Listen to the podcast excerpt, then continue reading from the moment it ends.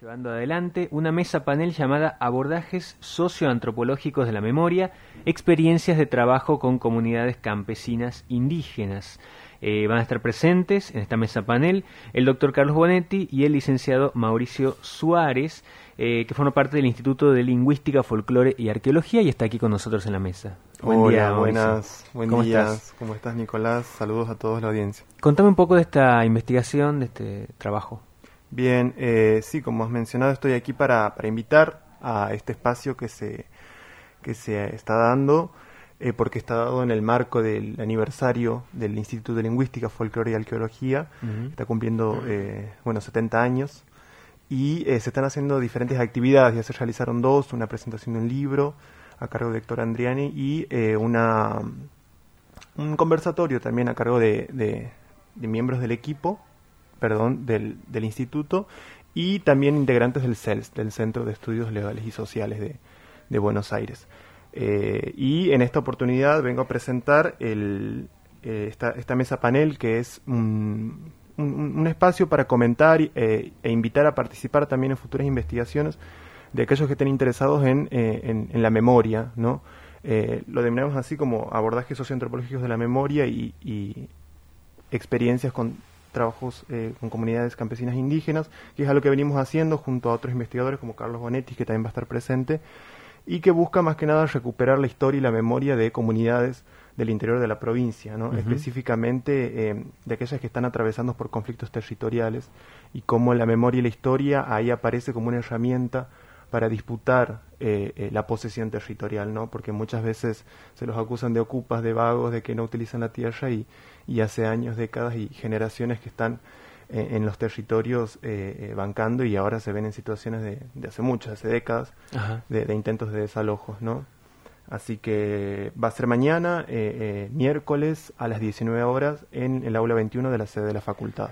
Estas, estos abordajes desde las experiencias eh, se vienen trabajando hace cuánto más o menos en, este caso. Es bastante novedoso aquí en la provincia, eh, hasta donde sé, eh, Carlos Bonetti ha iniciado con esto aquí en la provincia, ponele allá con sus 2015 por ahí, en donde publicó un libro, Memorias Alteridades Indígenas, y es una rama nueva a nivel país también, a nivel latinoamericano, porque cuando hablamos de memoria por ahí se nos viene más eh, Memoria y Verde Justicia, ¿no? de, todos los estudios sobre la última dictadura militar vinculados a los derechos humanos, eh, que es lo que eh, podemos decir es el 90% más, diría, 95% de los estudios sobre la memoria. Sin embargo, hay todo un aparato teórico que es muy rico ¿no? para, para entender a la memoria como una forma de abordar el pasado o como el pasado hecho presente, ¿no? para disputar esa idea que tenemos de que el pasado es algo fijo y es algo eh, eh, eh, cerrado, ¿no? La memoria viene a disputar eso a la historia, a esa concepción lineal de la historia y a decir que, a ver, podemos resignificar, podemos entender desde el presente ese pasado y, cambiar el sentido, ¿no?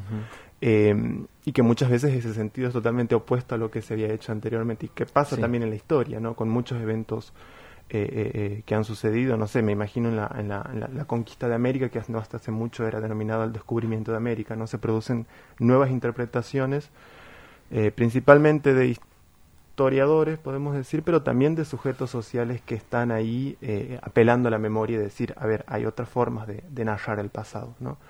En ese sentido, más que nada desde la antropología se viene pujando por, por, utilizar la memoria como una herramienta metodológica para contar otras historias que la historia oficial no cuenta, ¿no?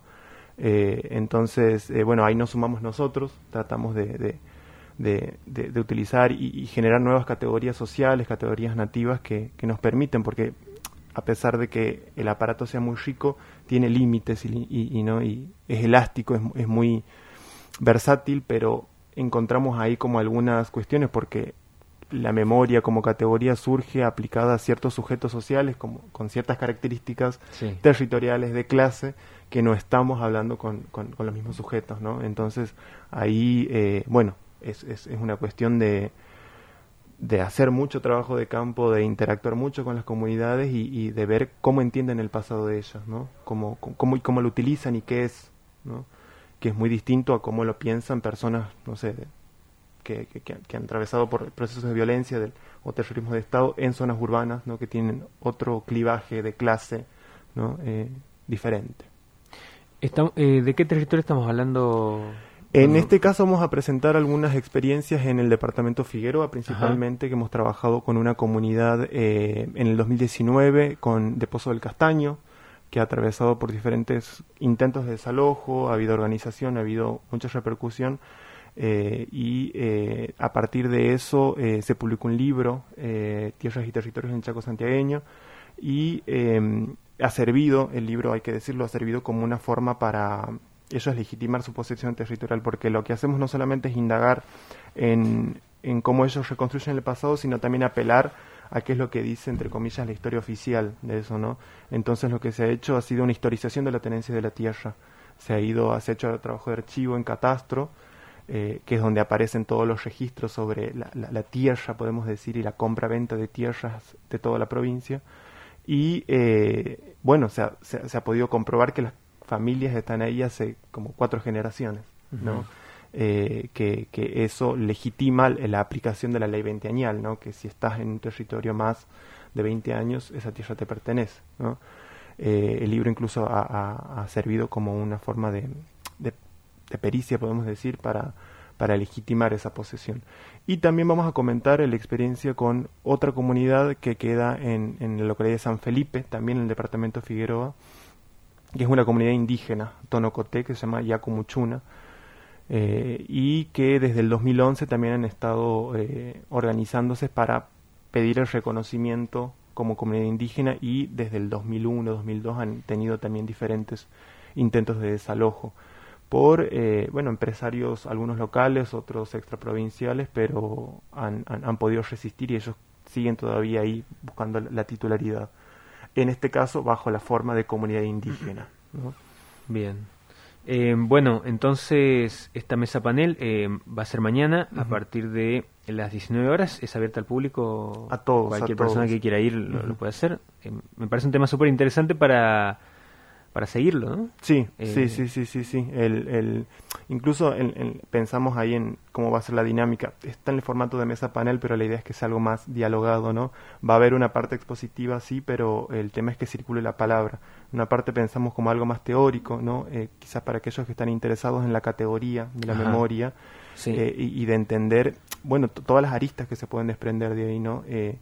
Como un objeto de la sociología, de la antropología, pero también como un objeto de la historia. ¿no? Eh, la historia también ha aportado ahí y, hay unas discusiones muy interesantes de diferenciar la historia, la memoria, esto que te comentaba al principio, de cómo entender el pasado y cómo entender el tiempo histórico. ¿no? El pasado como algo fijo, el pasado como algo flexible, como algo elástico.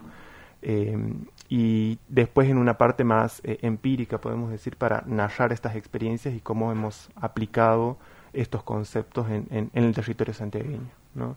Así que todos invitados, todos aquellos que están interesados en trabajar con comunidades campesinas indígenas o trabajar con la memoria en otros contextos, y, también, por supuesto, a quienes que se sienten interpelados por esta problemática. ¿no? Eh, en algún momento capaz que también hagamos otra cosa, invitar a las comunidades a que cuenten su experiencia y cómo ha sido trabajar eh, la memoria ¿no? y el pasado. Eh, que muchas veces cuando uno empieza a hurgar lo, que ha sucedido empieza como a, a, repreguntarse muchas cosas específicamente vinculadas a la identidad. ¿no? Eh, hay unos autores que mencionan que no podemos pensar el quiénes somos eh, sin pensar en la memoria y el pasado. ¿no? Y el pasado va a condicionar lo que somos, pero también quiénes somos va a condicionar cómo pensamos eso. ¿no?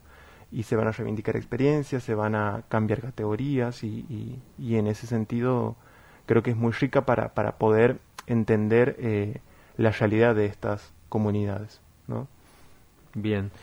Bueno, eh, Mauricio, gracias por venirte hasta aquí para conversar con nosotros.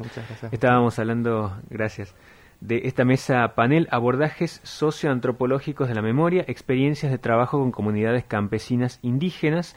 Esto va a estar a cargo eh, del doctor Carlos Bonetti y del licenciado Mauricio Suárez. Eh, mañana, miércoles 16 de agosto, a las 19 horas, aula 21 de la sede de la Facultad de Humanidades, Ciencias Sociales y de la Salud.